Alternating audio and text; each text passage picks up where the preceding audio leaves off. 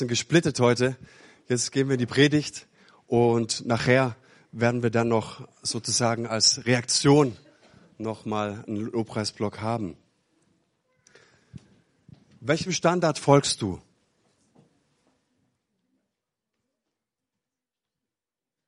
Was ist der Standard in deinem Leben?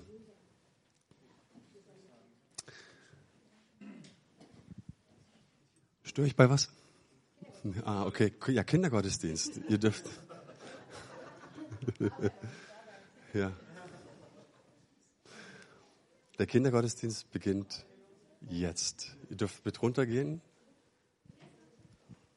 ins Untergeschoss.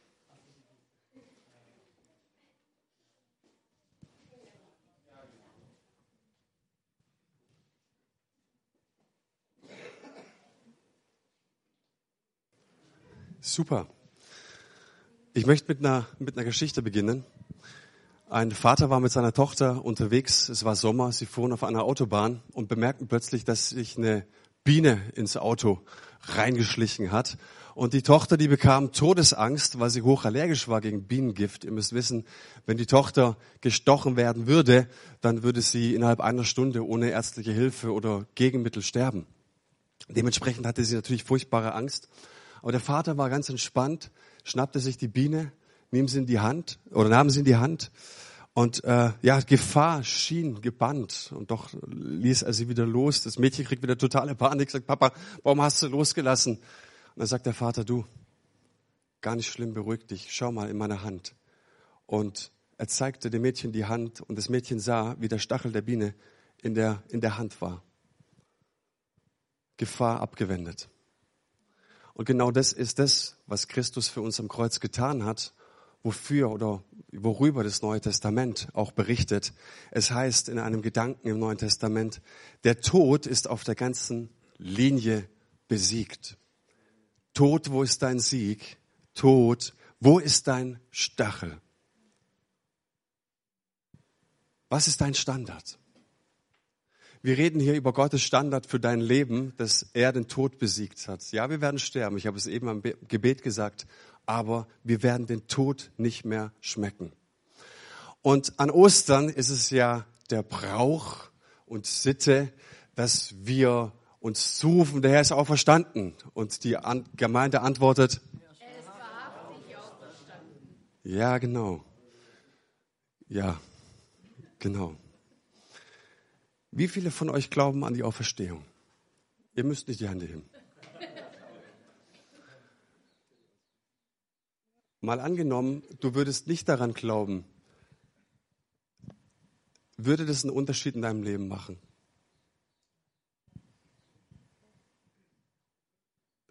Bitte ehrlich beantworten. Würde es tatsächlich einen Unterschied in deinem Leben machen? In meiner Bibel steht, dass die Auferstehung die Kraft hat, in meinem Leben alles zu verändern. Alles. Alles. Und ich weiß, je öfter ich das jetzt wiederhole, dieses alles, kommt in so manchem dieser Gedanke auf, oh, jetzt übertreibt man nicht. Ich habe da schon ganz andere Dinge mitgemacht. Stimmt's? Ich glaube, dass diese Auferstehung an Ostern die Kraft hat, alles zu verändern. Wie erfahren wir das? Komme ich wirklich in diesen Genuss? Komme ich in den Geschmack dieser Kraft und dieser Auferstehung?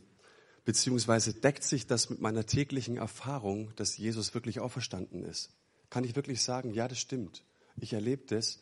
Ich gehe von Sieg zu Sieg. Ja, das stimmt. Es gibt Probleme in meinem Leben. Es gibt Herausforderungen. Mit der Kraft Jesu, mit dem Sieg Jesu meister ich meine Hürden.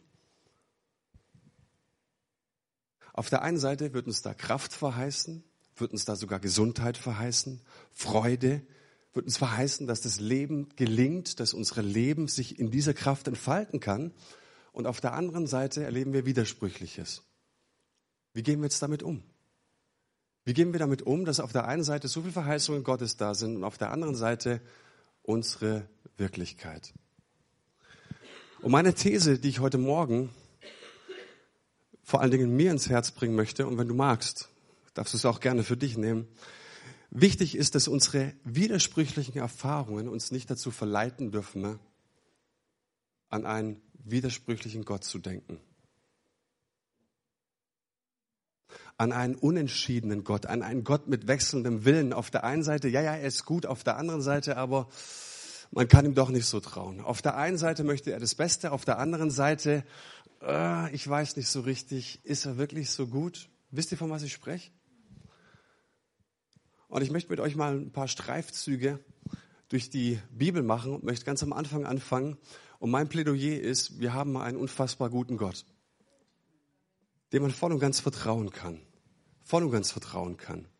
Und wenn du in den Schöpfungsbericht schaust am Anfang in der Bibel, dann siehst du einen Gott, der sich ganz viel Gedanken gemacht hat, der dich kreiert, der dich erfunden hat, der der Schöpfer deiner Seele ist. Und ich glaube, dass es niemanden in diesem Universum gibt, der so gute Gedanken über deinem Leben hat als Gott. Das ist meine These. Und ich glaube, dass Gott unser Bestes will. Er hat sich von Anfang an gedacht, dass wir in der Beziehung zu ihm all das empfangen, was wir zum Leben brauchen. Das sind seine Gedanken. Er gibt uns Orientierung. Er gibt uns Nähe. Er lädt uns ein in eine Beziehung. Er sagt, in meiner Nähe wird euer Leben gelingen. Es kann sich entfalten, euer Leben. Was sollte der Mensch dazu machen? Lediglich in der Nähe Gottes leben. In der Gemeinschaft zu ihm und mit ihm bleiben. Aber was wir sehen ist, dass der Mensch sich diesem Lebenswunsch Gottes entzogen hat. Warum? Ich habe eine Weile drüber nachgedacht. Warum entzieht sich der Mensch diesen guten Gedanken Gottes? Der Mensch schadet sich selber wegen seiner Sehnsucht nach Leben. Das ist eigentlich grotesk. Es ist die Sehnsucht nach Leben, es ist die Sehnsucht nach Entfaltung, es ist die Sehnsucht nach Anerkennung, nach Wertschätzung, die uns von Gott wegzieht. Wir wollen sie endlich aber wir wollen sie für uns, wir wollen sie für uns alleine, am besten nach unseren Gedanken, nach unseren Plänen und nach unseren Zielen. Es ist tragisch, denn der Mensch, der hätte das sein sollen, er hat es doch gehabt mit Gott, wollte es ohne Gott und er hätte eigentlich, oder sollte das sein, was er nur hätte mit Gott werden können. Versteht ihr den Gedanken? Aus Sehnsucht nach Glück macht sich der Mensch unglücklich. Aus Sehnsucht nach Leben verliert der Mensch das Leben. Und indem wir uns selbst verewigen wollen, verkürzen wir unser Leben. Aus Sehnsucht nach Liebe verlieren wir uns manchmal in Einsamkeit. Und da kannst du die Nachrichten schauen, kannst du Rosamunde Pilcher anschauen, was auch immer du schaust. Du siehst es, all diese kleinen und großen Tragödien im Leben resultieren daraus, dass der Mensch sich getrennt hat von Gott. Welchem Standard folgst du? Und dieses Thema hast du andauernd in der Bibel. Wenn du beispielsweise ins Alte Testament schaust, bei den, bei den Propheten, ich zitiere jetzt mal die Gerichtspropheten, es gibt große und kleine Propheten, ne? und es ist andauernd dieselbe Botschaft. Hey, Gott liebt euch, er hat euch erwählt, und wenn ihr in seiner Nähe bleibt, werdet ihr erfahren, dass das Leben gelingt. Gottes Wille ist es nicht, dass es misslingt. Gottes Wille ist, dass dein Leben gelingt. Er will nicht, dass dein Leben voller Widersprüche ist, sondern er möchte, dass dein Leben in seiner Hand sich entfalten kann. Und dann war die Aufgabe der Propheten folgende. Er will ihnen die eigene Situation erklären. Und er sagt ihnen, hey Leute, ihr steht andauernd in Gefahr. Erst seid ihr bei Gott, empfangt die Verheißungen. Ihr trennt euch von Gott das beeinflusst euer Gottesbild und ihr klagt Gott an. Wir sehen es andauernd. Und was die Propheten jetzt machen, ist Folgendes. Hey, Botschaft von Gott. Nicht Gott hat sich geändert. Ihr habt euch getrennt von ihm. Und weil ihr euch getrennt habt von ihm, erlebt ihr jetzt, dass das Leben misslingt. Und das projiziert ihr auf euer Gottesbild. Und meine These ist, das ist der falsche Weg. Und dann erleben wir manchmal Gott als den, der Liebe will und doch Krieg scheinbar zulässt. Einen, der gute Gedanken hat über unserem Leben und es trotzdem misslingt. Manchmal Liebe, manchmal Hass. Nein, die Schrift ist eindeutig. Gott ist die Liebe und er will unser Heil. Und wenn die Bibel davon spricht, dass er der Retter ist, dass Jesus der Retter ist, den wir feiern am Kreuz, dann bedeutet es nicht nur, dass er dir einen, einen Rettungsring zuwirft, sondern dass er Geist, Leib und Seele vollkommen heilen möchte. Das bedeutet Rettung im Neuen Testament. Das ist dieser Begriff der Rettung. Er will, dass du vollkommen ganzheitlich wiederhergestellt wirst. Deswegen feiern wir Ostern. Und wenn Ostern was anderes sagen würde, würde ich nicht hier stehen. Dann wäre ich woanders. Aber ganz ehrlich, wenn das nur ein netter Gedanke ist, dann bräuchten wir nicht Ostern feiern. Gott will unser Heil und das lesen wir im Alten Testament. Da gibt es den Propheten Jesaja, Kapitel 61. Da heißt es, der Geist Gottes des Herrn ist auf mir, weil der Herr mich gesalbt hat. Das ist eine, eine Prophezeiung auf den Dienst von Jesus.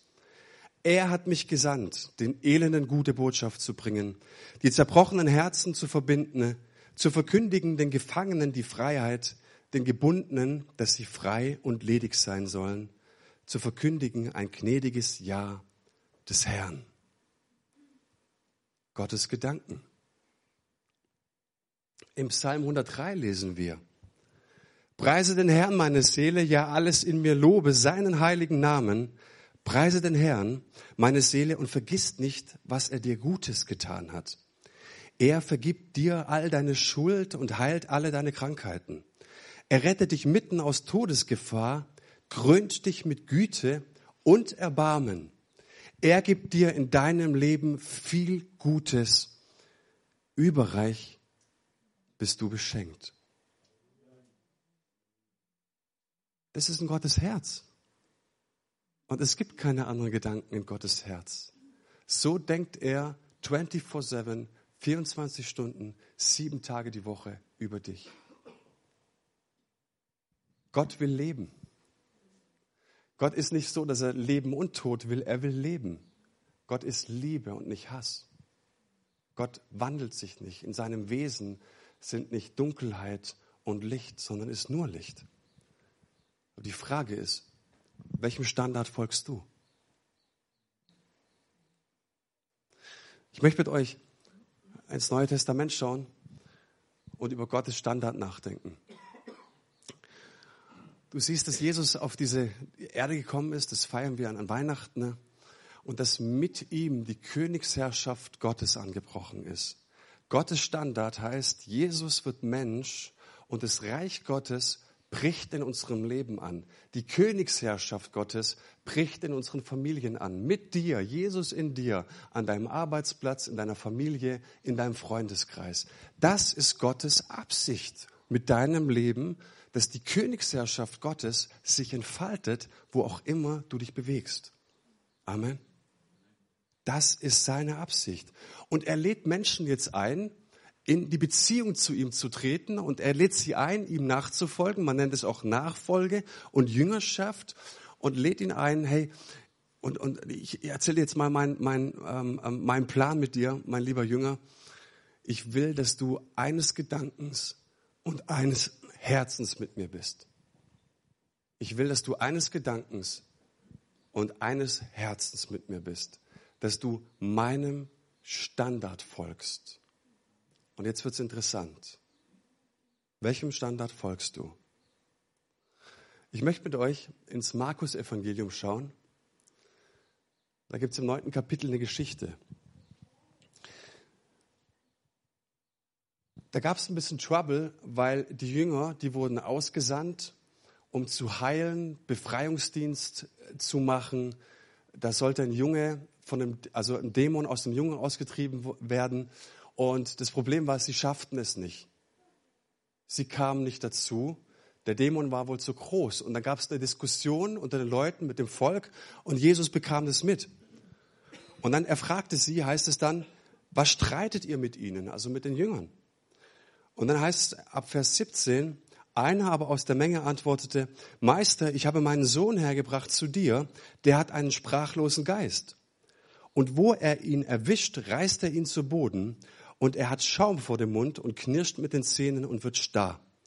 Und ich habe mit deinen Jüngern geredet, dass sie ihn austreiben sollen, und sie konnten es nicht.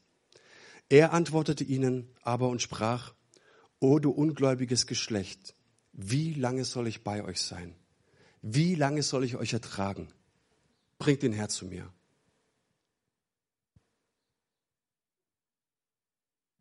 Bisschen schroff, oder? Wie kann denn Jesus so mit den Leuten reden? Und du erfährst etwas von Jesus und ich glaube, dass wir etwas Entscheidendes lernen können in dieser Geschichte. Jesus legt Unglauben frei. Immer. Das tut er nicht das einzige Mal hier. Jesus legt Unglauben frei. Was heißt Unglauben? Er legt Herzen frei, die ihm nicht vertrauen, die nicht ganz bei ihm sind. Das kritisiert er zutiefst. Du ungläubiges Geschlecht, wie lange soll ich dich noch ertragen? Warum? Weil er seinen Standard kennt und seinen Standard in vollem Maße uns geschenkt hat. Und das Interessante an Jesus ist, dass er jetzt das Wunder nicht verwehrt, nur weil Menschen nicht glauben, ne, sondern dass er das Wunder dennoch erfüllt. Das ist doch schön, oder? Warum macht es Jesus? Weil er unseren Glauben kritisiert, unser Vertrauen kritisiert auf Gott. Wir erleben das Wunder und wir verstehen, ne, dass sich der Glaubenspegel erhöhen darf in unserem Leben. Wir erleben Gottes Standard. Wir erleben, dass wir nicht dem Standard Gottes gemäß leben und vertrauen. Deswegen macht er uns zu Zeugen und nimmt uns mit in seine Wunder. Welchem Standard folgst du? Und dann gibt es ja diese Verheißung, bringt ihn zu mir. Und sie bringen ihn zu ihm und er hat Schaum vor dem Mund. Und Jesus spricht und der Vater sagt, hey, und, und ähm, er hat sich oft ins Feuer geworfen und ins Wasser geworfen, auch was für eine Tragödie, dass dieser Dämon den Jungen so sehr quält. Und so sagt der Vater jetzt zu Jesus, wenn du aber etwas kannst, so erbarme dich unser und hilf uns. Wenn du etwas kannst. Und Jesus sprach zu ihm, Du sagst, wenn du kannst. Alle Dinge sind möglich dem, der da glaubt. So, sogleich schrie der Vater des Kindes, ich glaube, hilf meinem Unglauben. Auch hier hat Jesus den Unglauben freigelegt, nicht um zu kritisieren und zu beschämen, sondern den Mann zu sagen, alle Dinge sind möglich dem, der da glaubt. Und er treibt diesen Dämon aus. Und jetzt kommt was Interessantes. Die Jünger Jesu kommen später jetzt zu Jesus.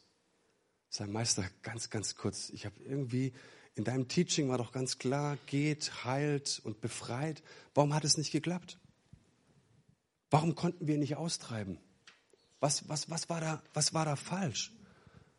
Und Jesus antwortete ihnen, diese Art kann durch nichts ausfahren als durch Beten und Fasten. Gute Antwort. Also lasst uns mal sagen, es kommt hier jemand rein in diesen Raum. Es ist ja nicht nur eine nette Geschichte. Wir erleben ja, dass Menschen geheilt werden, dass sie übernatürlich angerührt werden. Lasst uns mal sagen, jemand hat ein wirkliches Problem. Er kommt in diesem Raum und er bittet um Hilfe. Und wir erleben, dass diese Person nicht geheilt wird. Was sagen wir dann? In welche Verlegenheit geraten wir dann oft? Es war eben nicht Gottes Wille. Naja, vielleicht haben wir es mit dem Standard Gottes auch ein bisschen übertrieben.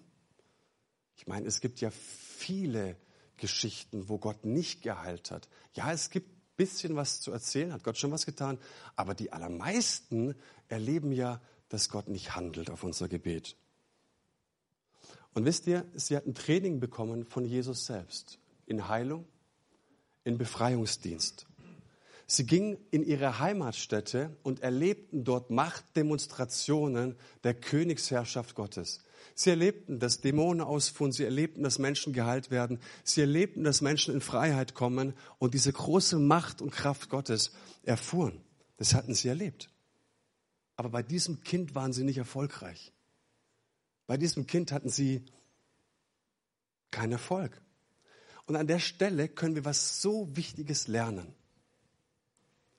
Jesus, Punkt Nummer eins, erlaubte ihnen nicht eine Theologie zu bauen, was nicht geklappt hat. Jesus erlaubte ihnen nicht, eine Theologia Resignationes zu entwerfen. Eine Theologie, die um unsere Enttäuschung kreist. Jesus hat niemals eine Theologie der Enttäuschung entworfen. Das ist Gottes Standard. Und es gibt so viel Theologie um dieses Thema Enttäuschung. Es gibt mehr Theologie über dieses Thema Enttäuschung als über das Thema Glauben. Leider auch bei den Pfingstlern. Leider auch in diesem Haus. Welchem Standard folgst du? Jesus hatte nie über unbeantwortetes Gebet gelehrt. Warum? Weil er es nie erfahren hat. Und als die Jünger dann sahen, wie Jesus dieses Kind heilte, nachdem sie ohne Erfolg diesem Kind gedient hatten, haben sie Jesus zur Seite genommen und gefragt, Meister, was ist hier los? Warum hat es nicht geklappt? Und er gab ihnen eben diese Antwort, diese Art kommt nur heraus durch Beten und Fasten. Ja, es ist wichtig. Fang erst mal damit an. Wenn du merkst, dass es ein massives Problem gibt, dass du diesen Durchbruch brauchst, von dem Bettina am Anfang erzählt hat, dann fang an zu beten und zu fasten. Aber es gibt in dieser Geschichte meines Erachtens nach noch eine größere Wahrheit. Nämlich, als sie keine Gebetserhörung erhielten, nahmen sie Jesus zur Seite und fragten ihn ein einziges Wort. Warum? Die Frage, warum, kontra Theologie der Enttäuschung. Die Frage an den Auferstandenen, warum hat es nicht funktioniert? Mit anderen Worten, sie bildeten keine Theologie der Enttäuschung um diesen Sachverhalt herum, weil Enttäuschung immer schlechte Theologie schafft. Vielleicht erinnert ihr euch an die Geschichte eines Gelähmten ne, im Johannesevangelium im achten Kapitel. Da liegt jetzt ein Gelähmter seit 38 Jahren, 38 waren es, genau. Der liegt dort am Teich Bethesda. Dort gibt es jetzt eine Legende. Der Teich dort, der bewegt sich immer. Was die damals nicht wussten, dass es da unterirdische Strömungen gab, der die immer äh, ähm, in, in Wallung gebracht hat, diesen Teich. Und die Legende besagte, wenn der, der Engel rührt das Wasser an. Und jedes Mal, wenn der Engel das Wasser anrührt, dann sollten die Kranken in dieses Wasser steigen und sie werden gesund, gesund werden. So die Auffassung oder die Legende. Nur blöd, wenn du gelähmt bist. Das heißt, du liegst da seit 38 Jahren, weil du sowieso nichts zu tun hast. Und wie viele Menschen gibt es, die ihre letzte Hoffnung an so einen Hoffnungsschimmer klammern? Und jetzt kommt Jesus und marschiert durch diese Menschenmenge. Man sagt, es waren ungefähr 1000 Kranke dort. Er marschiert an allen vorbei, an allen Kranken, die da links und rechts liegen lässt und geht auf diesen Mann zu. Ich mache die Geschichte kurz. Er heilt diesen Mann. Der Mann nimmt seine Matte und geht nach Hause. Was ist mit den anderen 999 Kranken?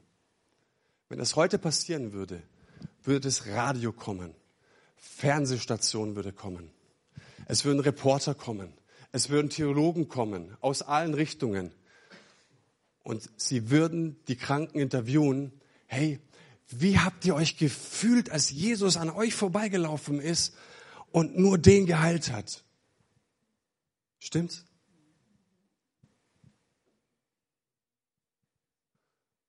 Es ist so einfach, Ausreden zu suchen für das, warum Jesus nicht geheilt hat. Und wisst ihr, was mich an dieser Geschichte schwer wundert?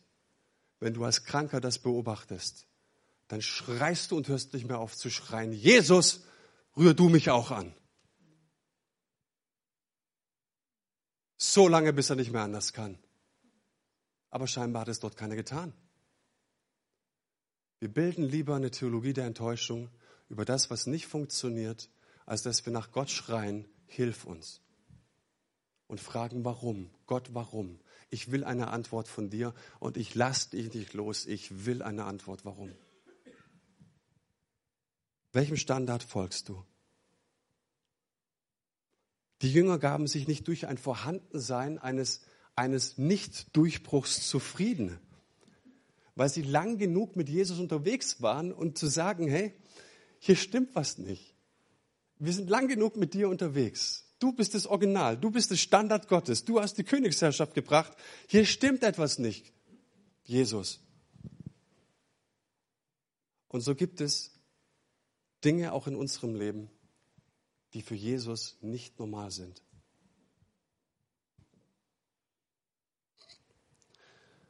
Ich habe vor ein paar Jahren eine Geschichte gehört, die fand ich sehr spannend. Ein Pastor, der ähm, wollte beim Gemeindeumbau, also die bauten an, ein Gebäude, der wollte unbedingt helfen. Die Leute waren damit nicht einverstanden, weil er einfach zwei linke Hände hat. Das gibt's auch. Und er wollte aber unbedingt. Und die Leute sagen, ja, ja, Pastor, komm, da trag mal ein paar Sachen rein. Und dann dachten sie, Mensch, der Arme, der will jeden Tag helfen. Gib ihm doch eine Antwort, äh, eine Aufgabe. Lieber Pastor, sagten sie, guck mal, wenn wir weg sind an Feierabend, weil sie konnten nicht sehen, wie er arbeitet, ganz furchtbar. Ähm, du sollst 100 Latten zusägen. Drei Meter. Das schafft er. Das muss er schaffen. Und er fing an und legte das Metermaß auf die Latte, drei Meter markierte und sägte ab. Dann legte er das Metermaß weg, legte die abgesägte Latte auf die unbeschnittene Latte, zeichnete an, sägte ab, nahm die zweite geschnittene Latte, legte sie auf die ungeschnittene Latte, zeichnete an, sägte ab und so weiter und so weiter. Und ich ne-, entnehme eurem Gelächter, dass ihr wisst, was passiert. Was kommt bei 100 Latten raus? Ein Meter oder vier Meter, je nachdem. Welchem Standard folgst du? Welchem Maß folgst du? Und ich merke tatsächlich, diese Geschichte hat so sehr zu mir gepredigt. Warum? Weil wir nicht mehr zum Original gehen und fragen, warum? Weil wir lieber unseren Bruder, unsere Schwester fragen. Wir suchen die Leute, die sich eine Theologie der Enttäuschung gebaut haben, fragen, bei dir war es doch auch so, stimmt's? So gut kann doch dieser Jesus nicht sein. Ah, lass doch den schwätzen, den jungen Kerle da vorne. Lass den mal in unser Alter kommen. Hey, ich kann nichts dafür, dass du zu kurze Latten abgesägt hast. Mein Plädoyer für heute Morgen ist, es gibt einen Standard. Und es ist die Bibel, es ist die Heilige Schrift. Und wir sehen, ne, dass wenn Menschen zu Jesus kamen, dass niemand krank von ihm wegging. Wir sehen, dass Jesus nie Gebete unbeantwortet gelassen hat. Und wir sehen, dass er seine Jünger berufen hat und uns aufgefordert hat, alles, was ihr in meinem Namen bittet, werde ich euch geben. Welchem Standard folgst du? Lasst uns mal definieren, wenn wir alle fröhlich rufen, der Herr ist wahrhaftig auferstanden. Was bedeutet es wirklich für unser Leben? Für uns als Gemeinde? Wenn wir Leute einladen, dass wir mit ihnen beten? Wenn wir predigen? Welchem Standard folgen wir wirklich? Das Credo dieser Kirche hier ist, Jesus ist wahrhaftig auferstanden und er ist das Maß, er bringt die Fülle, er hat die Königsherrschaft Gottes gebracht. Der biblische Maßstab ist völlig, völlig klar.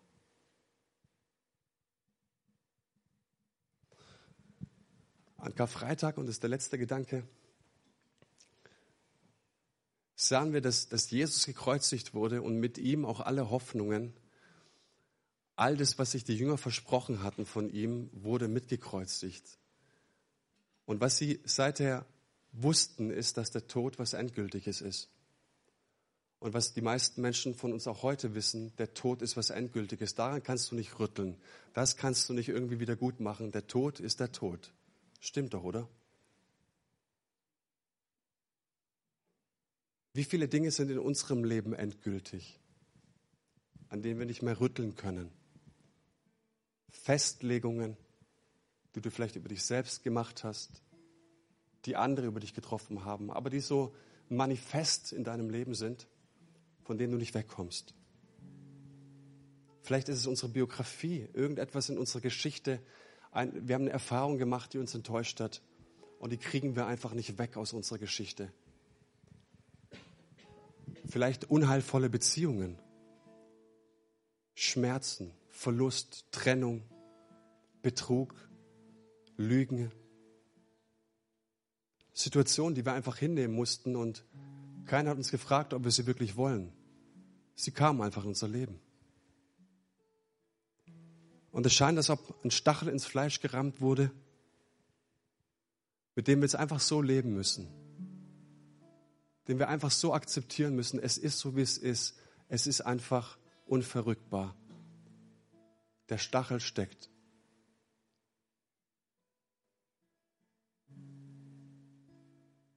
Welchem Standard folgst du?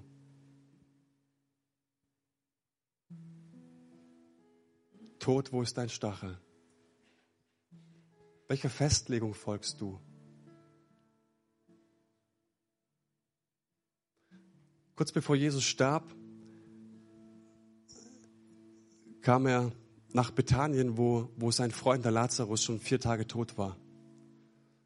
Und alle wussten, daran gibt es nichts zu rütteln. Der Mann ist tot. Und die Trauer war so tief, die Festlegung war klar, es war unverrückbar. Der Tod ist was Endgültiges. Und Jesus tritt vor das Grab und sagt, rollt den Stein weg. Rollt den Stein weg. Und er ruft, Lazarus, komm heraus. Und so, wie er vor Lazarus Grab stand und rief, rollt den Stein weg, steht er vor den Gräbern unseres Lebens und ruft, rollt den Stein weg. Komm heraus. Du kannst leben. Ich habe dich zu Leben berufen, zu Fülle, zu Freude. Ich habe dich berufen, dass du mit mir eine Beziehung lebst. Und es gibt so viele Menschen in diesem Raum, die tagtäglich diese Kraft von Jesus erleben. Und er macht dir heute Morgen dieses Angebot, dass du seine Hand ergreifst und Ja zu ihm sagst. Ja für das, was er am Kreuz für dich getan hat und was er für dich bedeutet als der Auferstandene. Er lebt und du sollst auch leben.